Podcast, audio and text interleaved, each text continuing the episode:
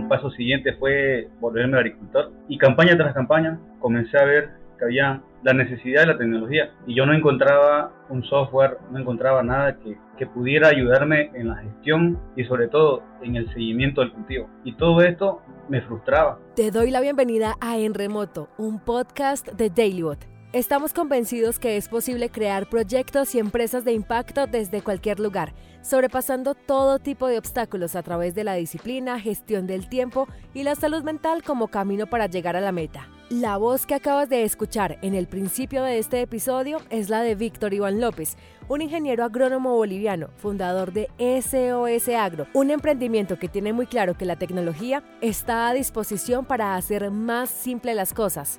Pero antes de ir más allá en esta historia fascinante y transformadora, Víctor nos cuenta cómo es que un ingeniero agrónomo terminó involucrado en el mundo de las startups.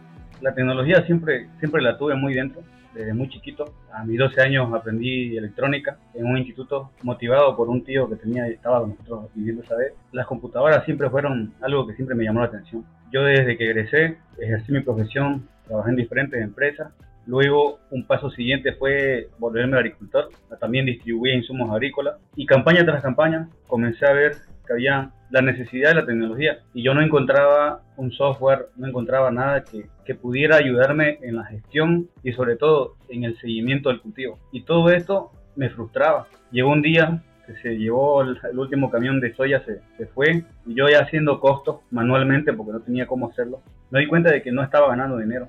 Y, yo veía a mi alrededor y todos los agricultores estaban en la misma situación. Sobre todo aparte de que habían disminuido los precios los de los granos casi a la mitad. Ese día yo me, yo me doy cuenta de que algo tenía que cambiar y que yo veía en, busqué la solución y, no lo había.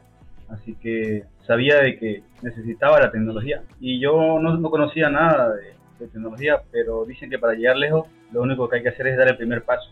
Un día decidí meterme al mundo de, del software, que era algo que también me llamaba mucho la atención. Y que hace cinco años atrás decidí fundar una empresa de software. Conocí muchos amigos, gente que podría haberlo realizado conmigo, a las cuales yo les decía, fundemos una empresa de software. Pero nadie sabe de software, me decían ellos, nosotros no sabemos. Ok, pero podemos contratar personas que sí lo saben y, empezar a hacer software, porque a mí me apasionaba muchísimo, eso me llamaba mucho la atención. Pero bueno, solo de unos 20, solo unos 3 me escucharon. De hecho, primero comenzó uno y luego de que ese uno se unió a, a mi equipo, no teníamos ni capital, no teníamos nada, pero me seguía. Así que luego a ese se sumó otro y otro y otro comenzamos con la empresa de software ahí. En la mayoría de historias que hemos contado en este podcast, las ideas vienen de experiencias propias, con el afán y la curiosidad de resolver problemáticas no solamente personales, sino comunitarias, como la historia de Víctor. Durante los últimos años, diversas entidades han trabajado fuertemente para mejorar el rendimiento de la producción de los cultivos. Según el IBCE, que es el Instituto Boliviano de Comercio Exterior, el sector agropecuario aumentó aproximadamente un 292% en este país durante los últimos 25 años. Sí, Víctor construyó una empresa de software siendo ingeniero agrónomo, pero no fue SOS su primera creación. No, fue una empresa común y corriente que hacía servicio de software. Pero ahí viene, ahí viene SOS Agro. Después de eso, cuando ya aprendimos a hacer software, teníamos personal, dijimos, bueno, estamos haciendo software para, para muchos rubros, ¿por qué no hacerlo para, para el agro? Entonces, ahí es que nace la idea de hacer un software que ayude en la agricultura. Entonces nosotros nacemos con la idea de una aplicación para hacer consultas, es decir, para que un agricultor que necesita asesoría tome una fotografía, una descripción de su problema y de lo que necesita y se comparta con, con otras personas. Entonces, así nació el concepto de SOS Agro. Y personalmente me llamó mucho la atención el nombre de esta startup. Nosotros el nombre le pusimos SOS Agro, antes se llamaba DBS Agro, que no sonaba muy comercial ni muy, ni muy bonito, porque la empresa se llamaba DBS SRL pero de ahí me doy cuenta de que el nombre tenía que cambiar. Y un día hacia camino a una feria, una feria muy grande que es en este mes, por cierto, es el 15 de octubre, me nace la, idea del nombre. O sea, porque yo pensaba en el concepto, qué es lo que tiene que transmitir. Entonces busqué muchas palabras que sean cortas, pero no encontraba una que sea corta. Así que no sé cómo viendo aplicaciones así, veo eh, la palabra SOS, SOS, y recuerdo que eso significaba ayuda o auxilio algo, algo, algo, algo, algo que incluso hasta a nivel mundial, hasta en películas, es conocido. Entonces yo dije, bueno, vamos a llamarle SOS Agro, porque eso es lo que es, es una herramienta de auxilio para el agro, para el agricultor. Pero, ¿cómo es eso de una herramienta de auxilio para el agricultor?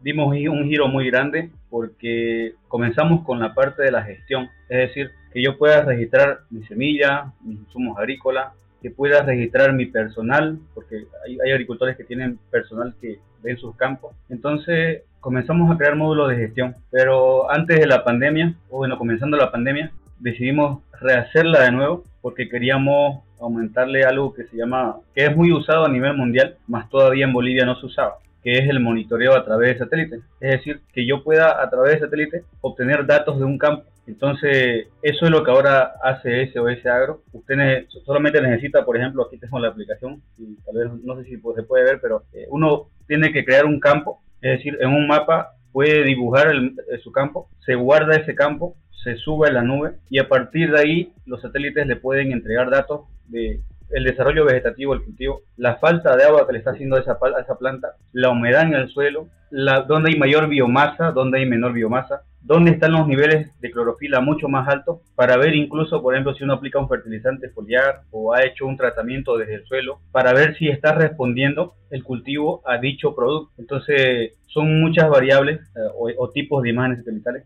los que hoy por hoy permite SOS Agro brindarle al agricultor para que pueda hacer un mejor seguimiento y hacer un mejor control sobre todo de las plagas que sobre todo atacan para cualquier cultivo, y todas tienen plagas, y SOS Agro le muestra dónde están iniciando esas plagas, para que el agricultor pueda decidir si, si tenía que esperar una semana, pues decidir aplicarlo hoy antes de que se propague, o incluso evitar de hacer fumigaciones de productos cuando, cuando no hay la plaga, porque muchas veces aplican por cronograma. Entonces, eso es lo que ahorita hace SOS. Las tecnologías emergentes son vitales para todos los sectores. En este caso, sectores agrícolas tan importantes pero tradicionales deben adaptarse a estas herramientas. El Internet de las Cosas, que son los objetos que incorporan software, sensores y otras tecnologías para optimizar rendimientos, ayudan a hacer seguimiento al momento de plantar, ordenar, fumigar, haciendo que los procesos sean más confiables, evitando desperdicios, detectando problemas como contaminantes o plagas y sobre todo ahorrando costos. Es por eso que Víctor y todo el equipo de SOS Agro está enfocado en este sector.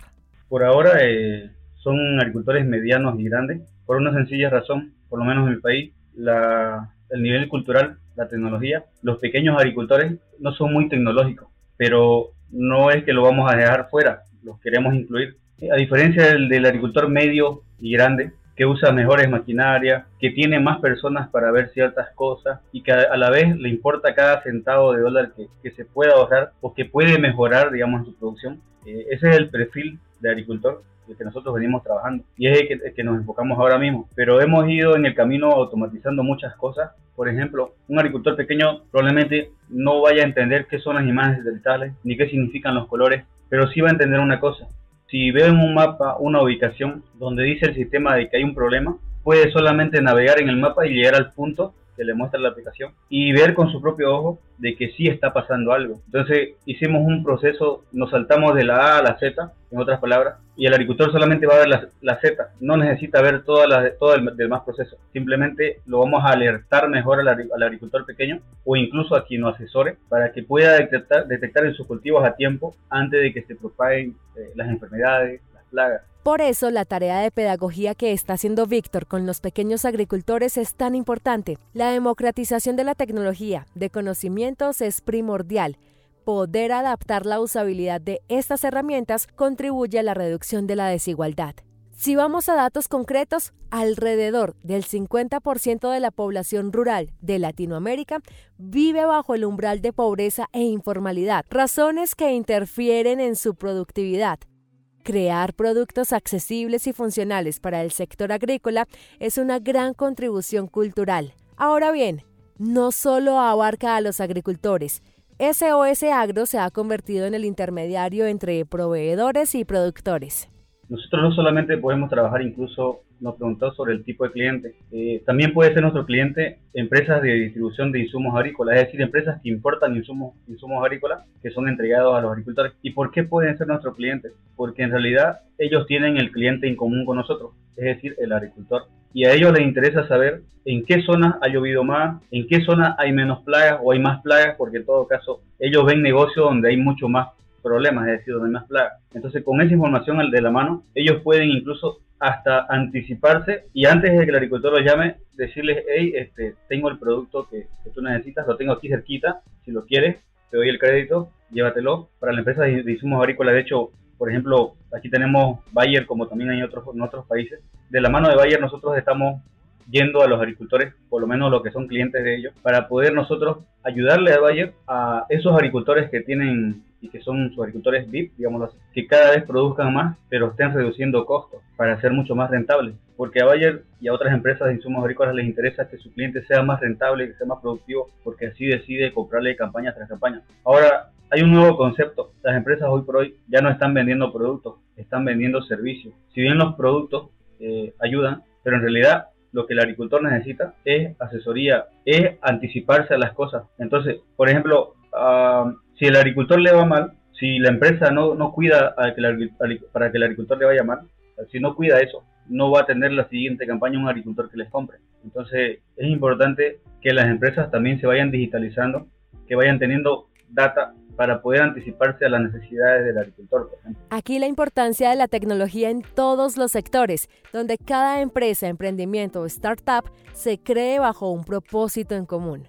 La verdad es que digitalizar, no se puede mejorar lo que no se puede medir. Para, para mejorar algo, en este caso en el agro hay que digitalizarlo. Es decir, georreferenciar los campos, identificar dónde están los problemas y cuántos representa en área, para ver si, si eso también vale la pena fumigar no fumigar, ver costos. Entonces creo que la tecnología, sobre todo para anticiparse a problemas, es muy importante y para ello hay que digitalizar los, los campos, saber sobre todo qué maquinaria fue a aplicar cierto campo, cuánto ya estoy gastando hasta ese momento, si vale la pena, compararlo con los precios de los granos para ver si, si va a responder, si va a ser rentable o no. En todo eso eh, entra la tecnología, no solamente con software, sino con hardware. Hoy por hoy hay, hay, hardware que se conectan a las máquinas y que cruzando la data que arroja ese hardware con el software, procesándolo, ayuda a saber de que si yo como agricultor estoy yendo bien y si estoy yendo mal, corregirlo, corregirlo antes de que, de que ya no se pueda corregir la tecnología eh, creo que ese es el valor más importante que tiene para cualquier sector, no solamente para la agricultura. Cuando contacté a Víctor me contestó que podíamos grabar este episodio un lunes o un martes, cosa que me despertó mucha curiosidad porque la petición fue muy específica y es que todo tiene una razón de ser. Bueno, por lo general los lunes y los martes estamos en ciudad por una sencilla razón. Muchas veces tenemos reuniones, la, semana pasada tuve dos reuniones con agricultores que me pidieron que los visite acá porque hay más tiempo, están más tranquilos, porque cuando están en campo, eh, sobre todo los hijos de los agricultores hoy por hoy, prefieren tener reuniones en ciudad primero para luego ya visitarlos en campo, porque en campo no están tranquilos porque siempre están su personal, está preguntando por una cosa, por otra cosa. O sea, ellos van a campo a trabajar, no tienen tiempo para muchas cosas. Los hijos o los dueños de los, de los campamentos, digamos, ¿no? los agricultores. Entonces es por esa razón eh, que nosotros quedamos acá y sobre todo por coordinar cosas con nuestro equipo local, porque de todo el equipo solamente tres vamos a campo, cuatro se quedan acá avanzando nuevas cosas, terminando nuevas cosas, nuevas funciones del área de programación. Para que te ubiques, Víctor está en Santa Cruz de la Sierra en Bolivia, lugar donde se encuentra gran parte de su equipo. Somos siete, eh, siete los socios. Yo comencé con todo esto prototipando la aplicación desde cero. En el camino, personas que yo contraté o que fueron mis programadores, en algún momento uno de ellos me dice, Víctor, este, me llama mucho la atención lo que, lo que querés hacer, y eso, esto, esto fue hace más de dos años, porque yo soy hijo de un agrónomo, me dice un programador, y, yo quiero hacer algo que un día mi papá diga, mi hijo fue parte o es parte de eso que está contribuyendo grandemente a la agricultura. Entonces él me dice, Víctor, este, yo quiero hacer eso con vos, quiero hacerlo lo más grande posible y llegar a, así a, otros países, pero no lo quiero hacer recibiendo un salario. Y me dice él, asociémonos. Yo le digo, me sorprende, o sea, me sorprende la, porque lo quiere hacer eh, gratis. Yo le digo, pero ok, lo podemos hacer, pero ¿no preferís un salario? No, porque yo quiero ser parte de algo grande como socio, no quiero ser eh, un empleado más. Y él me dice, y yo tengo otro de mis socios que también es programador y te lo quiero presentar. Me dice, no, porque yo no lo conocía al otro socio. Tenemos personal de programación. Entonces, y él me decía una cosa, yo no sé qué tan grande vaya a ser esto a nivel estructura de software, pero creemos que lo podemos hacer. Como yo ya había visto su trabajo, sabía lo profesional que son y es más, me gustaba mucho su trabajo porque haber entrevistado y tener más de 30 programadores en algún momento, yo ya aprendí a tener un ojo clínico para saber quién era bueno y quién era malo. Entonces yo le digo, ok, asociémonos, pero ¿cómo nos arreglamos? Y él me dice, te lo dejo en tus manos.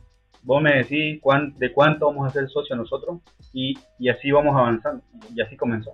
En el camino no solo aparecieron programadores, aparecieron del área financiera, apareció un psicólogo, entonces se fue armando un equipo multidisciplinario dentro de la empresa y son los que me acompañan hoy. Realmente esto empezó como una necesidad propia. Lo expuso a diferentes personas que se fueron uniendo con una particularidad en común. Todos estaban interesados en aportar su conocimiento para el crecimiento de este proyecto y los que no sabían pues se unían. Es así como también se eligen los colaboradores de SOS Agro. Primero me, me fijo lo personal, porque el talento, hablando de programación o de cualquier área o profesión, creo que lo personal es muy importante, sobre todo la pasión, porque en todo, emprendimiento llegan momentos buenos y momentos malos. Y el problema es que la gente que no ama lo que está haciendo, lo va a dejar. Entonces yo siempre me fijo en que el nuevo integrante, incluso si es empleado, si está contratado por nosotros, o peor, si va a ser socio, yo lo que me fijo es que tenga de, de verdad, tenga pasión por lo que está haciendo. Y además que sea de mente abierta, porque nosotros siempre discutimos cosas entre los socios y muchas veces hemos tenido conflictos de, percepción, pero yo siempre les digo a ellos, eh, yo, no, yo no quiero ser el que tenga la última palabra, siempre quiero escuchar, porque yo veo el mundo de una perspectiva, pero puede que, puede que muchas veces me, me, equivoque. Entonces yo siempre les pido a ellos, primero que sean duramente sinceros, sinceros de verdad, y que, que siempre que van a hacer algo si me dicen que lo van a lograr, pues que lo logren. Y si no, que me digan mejor hoy, no, este, no lo voy a poder hacer. En el paso hemos ido avanzando y yo soy bien, bien drástico. O lo podés o no lo podés hacer. Si no lo podés hacer, para mí es una respuesta válida. Pero si lo podés hacer, para mí esa respuesta vale mucho más todavía. Y la gente se ha acostumbrado a decirme lo que puede, lo que no puede, lo que se compromete y lo que no se compromete. Entonces rescataría la, la pasión de lo que sea. Porque tenido una experiencia, tenía un socio que es psicólogo, pero yo decía, bueno, ¿él qué va a hacer? Y comenzó a aprender diseño gráfico y, a, aprender edición de video. Y en ese, en ese camino yo me di cuenta que él comenzó a adquirir una habilidad que, para la cual no estudió en una universidad. Y nos dimos cuenta que uno puede aprender habilidades desde la nube, desde internet, pero lo más valioso es que tiene que de verdad gustarle lo que está haciendo. Si no, lo va a dejar. Cuando vengan las cosas o se complican las cosas, lo va a dejar. Así que eso es lo, eso es lo que me fijo. Cuando Víctor me dijo que nos podíamos reunir los lunes o los martes porque estaba en la ciudad, yo supuse que se trataba por el trabajo remoto y por la naturaleza de esta startup. Pero en un principio esto no fue así. La parte remota, sobre todo antes de la pandemia, la palabra remoto no estaba en nuestro, chip del día a día. Pero siempre fuimos conscientes de que si queríamos estar no solo en Bolivia, eh, abrirnos a otros países, no, no íbamos a poder estar en todos lados. Lo que pensamos para resolver ese, problema es armar equipos en otro país y que poner a un Víctor que lo lidere ahí. Porque si no hay alguien que lo lidere, sobre todo puede haber una persona contratada, como puede haber también una persona de un, socio que está acompañándolo ahí. Si no hay esa persona o el socio que lo esté fiscalizando, viendo y reclutando, reclutando sobre todo personal, recursos humanos, no podemos hablar de trabajar o operar en otro país. Una vez que se forma y se encamina una persona, ahí sí podemos decir que, bueno, remotamente ya podemos hacer cosas con esa persona allá. Pero inicialmente creemos que es importante la parte, la parte humana, la parte física y luego ya la parte, eh, como se dice, remota. Y no fue fácil, pero lo tenían contemplado pasó lo que les pasó a muchísimos. La pandemia aceleró el cambio de métodos de trabajo y así fue que ellos lo implementaron. Hoy por hoy, por ejemplo, nosotros trabajamos de forma remota. Nuestros programadores, al menos, todas nuestras reuniones no son físicas. Muy rara vez, hace más de un año que no nos reunimos físicamente. Nos vemos eventualmente en algunos compartir, tratamos de hacerlo cada mes y medio, de juntarnos físicamente, pero tratamos a veces de no hablar de trabajo, pero siempre acabamos hablando de trabajo. Porque siempre comienza, oye, ¿te acuerdas de esto? ¿Te acuerdas de esto? ¿Sabes qué? Lo solucioné así, lo solucioné así. Entonces, pero si es de trabajo, este, todo lo hacemos remoto. Tenemos sesiones eh, por Zoom o por cualquier otra plataforma con los programadores sobre todo, pero a ellos ya nosotros lo, lo, lo, llamamos a la reunión cuando ya tenemos un prototipo, cuando tenemos algo armado, un nuevo módulo más o corregir algo eh, dentro de lo que ya hay, pero siempre estamos pasando maquetas, diseños de dónde tiene que hacer el cambio o qué cosas tiene que hacer. Entonces, y hasta ahora nos ha funcionado muy bien, sobre todo porque hemos puesto una persona que se encarga y lidera el grupo de desarrollo. Tenemos un líder de desarrollo que nosotros nos encargamos con él y él se encarga con el demás personal. Y hasta ahora nos ha funcionado muy bien. Va en el proceso entonces descubriendo con su equipo cómo buscar la mejor manera de avanzar y desarrollar proyectos apalancados de varias herramientas. Desde que comenzamos a hacer software nosotros nos acostumbramos a herramientas para asignar tareas, asignar módulos o cosas que crearan los programadores. Nosotros usamos Trello, ya que es una plataforma que uno puede acceder eh, hacer, eh, como quien dice, tareas y asignar a fulano de tal y poner plazos y poner incluso etiquetas de que si esto es importante, esto es urgente, esto es, esto es importante pero no urgente, pero además nosotros ahora estamos implementando un software muy similar a Trello, que es nuestro, y como se dice? internamente nosotros eh, nos hemos basado en Trello porque creemos que esto nos ayuda a yo no estar preguntándole cada vez lo mismo al jefe de desarrollo o al programador A, si lo está haciendo no lo está haciendo, ya lo acabó no lo acabó, o para que yo pueda ver lo, lo que ya se acabó ver qué se acabó y qué falta, o incluso a veces presionar un poquito para que se acelere eso.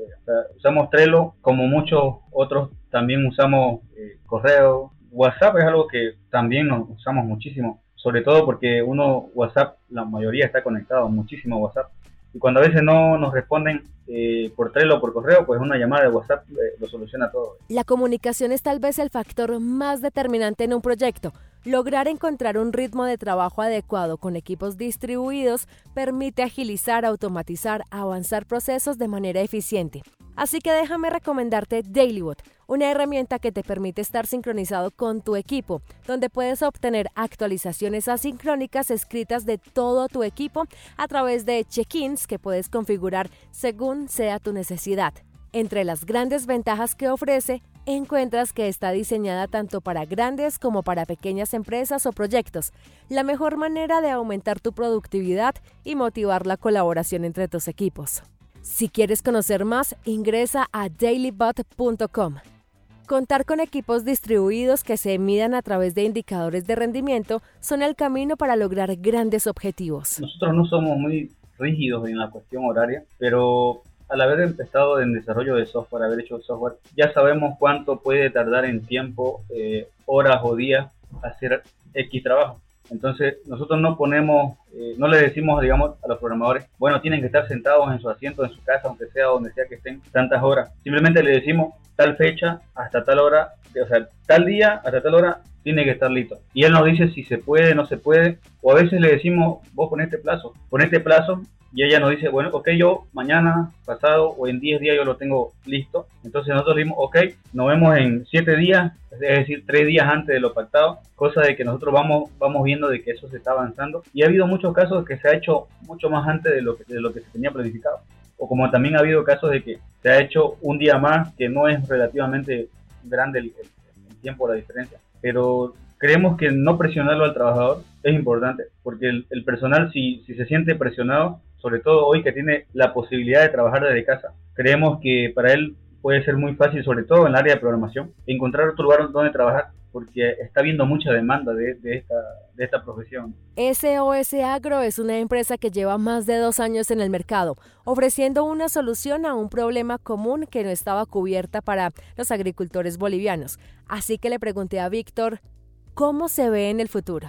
Ok, bueno, esa, esa, esa pregunta, o eso siempre me lo he venido preguntando. Nosotros nos vemos en el futuro como un laboratorio de datos para el agricultor. Y digo un laboratorio de datos y no solamente una herramienta de proveer imágenes satelitales o módulos de gestión, porque en realidad, por ejemplo, nosotros hoy por hoy permitimos integrar datos de análisis de suelo, de incluso hoy por hoy tenemos eh, vínculo con la nube de John Deere para poder bajar los mapas de las cosechas, que son mapas de colores que me muestra dónde cosechó más, dónde cosechó menos. Y hacemos de que se integren datos, uno sobre otro incluso, mapa sobre mapa, porque hemos visto de que se pueden encontrar relación entre una variable y otra y poder entender por qué me rindió menos en este punto geográfico, porque si tenemos una capa de datos de suelo, por ejemplo, sobrepuesta, nosotros podemos encontrar y ver, a ver, ¿no hubo plagas en esta zona? No, no hubo plagas. A ver, ¿el rinde, el rinde fue bueno o fue, malo? El rinde fue malo. Ok, a ver, veamos por qué. Vamos comparando una capa con otra y hemos detectado de que podemos encontrar el por qué ese rinde muy bajo. Incluso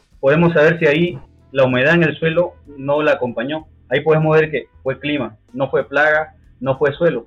Entonces, eh, muchas veces se busca resolver la solución, o sea, se busca resolver el problema, perdón, abonando más con un fertilizante o echando más químicos para controlar la plaga. Cuando sin embargo el problema no era ese, era simplemente que le faltó un poquito más de agua a comparación de las otras zonas. Entonces ahí vemos que el agricultor va entendiendo de que que se puede ahorrar en insumos, se puede ahorrar en fertilizantes eh, y lograr eh, rendimientos eh, tan buenos como en otras zonas del lote o del campo.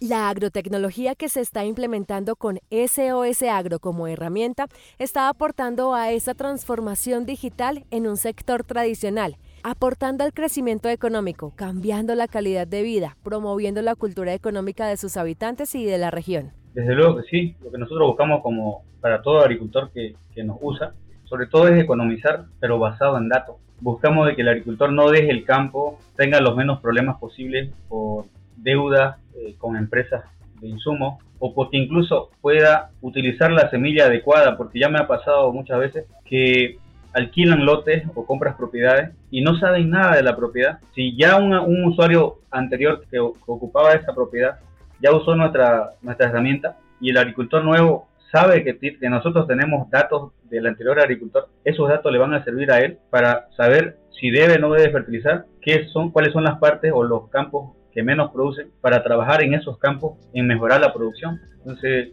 desde ese punto de vista nosotros creemos que apoyamos mucho al agricultor y evitamos de que esté perdiendo su terreno, su maquinaria, y sobre todo deje de cultivar. Víctor encontró en la agrotecnología la unión de su profesión como ingeniero agrónomo y una de sus pasiones e intereses como lo es la tecnología. Y aunque emprender no es para nada fácil, es un camino para personas determinadas que aunque no cuenten con los conocimientos, buscan la manera de encontrar la solución más adecuada y eficiente para sus ideas. La verdad que emprender por emprender creo que no es bueno. Siempre que emprendan algo, tienen que ponerle mucha, mucha pasión. De verdad tiene que gustarle porque hoy por hoy el emprendedurismo se ha vuelto una fiebre. Yo, por ejemplo, cuando yo emprendí, no sabía qué era el concepto de un emprendedor. Es decir, yo, yo decidí independizarme, decidí mejorar mis condiciones de vida y no conocía el concepto de emprendedor. Cuando yo empecé no había mucho apoyo al emprendedor como hoy lo está viendo en muchos países y sobre todo en Bolivia. Enfóquense en el problema, es decir, si quieren emprender, busquen solucionar algo y sobre todo enfóquense en algo que ustedes sepan y manejen. Yo, por ejemplo, es algo que le comparto abiertamente, antes de SOS Agro, con la empresa de software, yo creé un emprendimiento que no era de mi rubro, era una aplicación que lo que hacía era mostrarle los puntos que se podían acumular por comprar ciertos productos. Yo le ponía pasión, pero no era de mi área. O sea, yo le ponía pasión porque tenía que ver con programación y porque yo lo diseñé igual, pero no era de mi área. Y al no ser de mi área, cuando tocó vender eso, yo no tenía muchas puertas donde ir a tocar. En cambio, al otro lado, en, en SOS Agro, yo tengo muchos contactos que en el, en el, paso del tiempo fui haciendo. Universidad, empresas, sobre todo agricultores a los cuales yo cuando trabajaba en empresas los visitaba. Entonces, creo que eh, algo importante para el emprendedor es emprendan en algo, en algo que ustedes conocen y saben, porque cuando quieran venderlo probablemente se tropiecen como yo me tropecé. Pero sobre todo, eh, usen la tecnología a su favor, no solamente software, hardware, o innoven con una nueva forma de hacer algo. Y creo que algo importantísimo es escribir qué es lo que quieren resolver, porque si no lo escriben y tratan de resolverlo, eh, no lo van a tener claro, eh, probablemente fracasen. Y si fracasan, vuelvan a levantarse es complicado, pero no, no hay más, no, hay otra. Hay que volver a levantarse. Y es que en este momento de la historia está más que demostrado que no es necesario estar en grandes ciudades para crear o emprender proyectos exitosos. Creo que si comienzan en pequeño, incluso eso es muy bueno, porque si usamos la, la teoría de Lean Startup, donde un emprendedor puede empezar pequeño y barato. Si fracasan, fracasaron en, en, barato, en pequeño, pero ahí se van a dar cuenta de que pueden volver a levantarse, volver a invertir en su emprendimiento. Y creo que si resuelven algo en un lugar pequeño, es para mí es lo mismo que resolverlo en un lugar grande, solo que con la diferencia que si lo hacen en unas en zonas pequeñas es más fácil difundir lo que uno está ofreciendo, porque si son ciudades pueblos pequeños, es fácil llegar a todo. En cambio, cuando están en una ciudad muy grande, hay que usar medios digitales, hay que usar hay que moverse mucho más. Eh, incluso la, gente que vive en pueblos piensa diferente que la gente que vive en ciudad. Si bien el nivel tecnológico o cultural puede ser una barrera, pero creo que la difusión ayuda a romper esa barrera. Y en ciudades, por lo menos, por, por donde yo vivo, por ejemplo, que es una ciudad que en mi país es referencia por lo menos a nivel agronómico, creo que no, o sea, no fue una barrera, aunque muchos agricultores tienen sus propiedades alejados de la ciudad, es decir, pueblos, en otras palabras. Yo me he ido de, de empezar en una ciudad grande para irme a pueblos pequeños que son donde, donde ellos tienen sus tierras. Es decir, en otras palabras, eh, si comienzan en pequeño va a ser mucho más fácil. Si yo hubiera decidido emprender o abrir mi oficina en el campo, probablemente tendría, tendría mucho más, más clientes que lo que tengo ahora. Y eso es algo que estamos pensando, incluso le comento este, hacer, porque estamos pensando en adquirir, por ejemplo, un campo agrícola que ya no se usa, o sea, que ya no es productivo, construir ahí, hacer una oficina, centros de capacitación, porque el agricultor nos, lo va, nos va a encontrar al paso. Entonces, creemos de que vamos a tener que hacer eso, porque el agricultor no está en ciudad, en nuestro caso, nuestro cliente no está en ciudad, está en campo. De los 30 días del mes, 20 días por lo menos está en campo. Y los 10 días que está aquí no quiere saber otra cosa más que descansar y, todo eso. Aquí aplica mucho ese dicho, si la montaña no viene a Mahoma, Mahoma irá a la montaña. Víctor y su equipo siguen trabajando en optimizar esta herramienta que está transformando la agricultura en Bolivia, incrementando la producción y brindando más oportunidades de crecimiento del desarrollo de este sector. A Víctor López le damos las gracias por contarnos su historia. Si este contenido te gustó, recuerda suscribirte al canal donde nos estás escuchando. Puedes inscribirte a nuestra newsletter a través de dailybot.com slash podcast o recomendarnos a través de tus redes sociales. Si quieres contarnos sobre algún emprendimiento, tienes una historia para contar o quieres decirnos algo, puedes escribirnos a enremoto.dailybot.com. La investigación, diseño de sonido y creación de este podcast es una coproducción para DailyBot. Yo soy Laura Mendoza y este es un espacio sonoro en donde queremos inspirar a nuevos emprendedores y profesionales a construir desde cualquier lugar. Gracias por conectarte en remoto.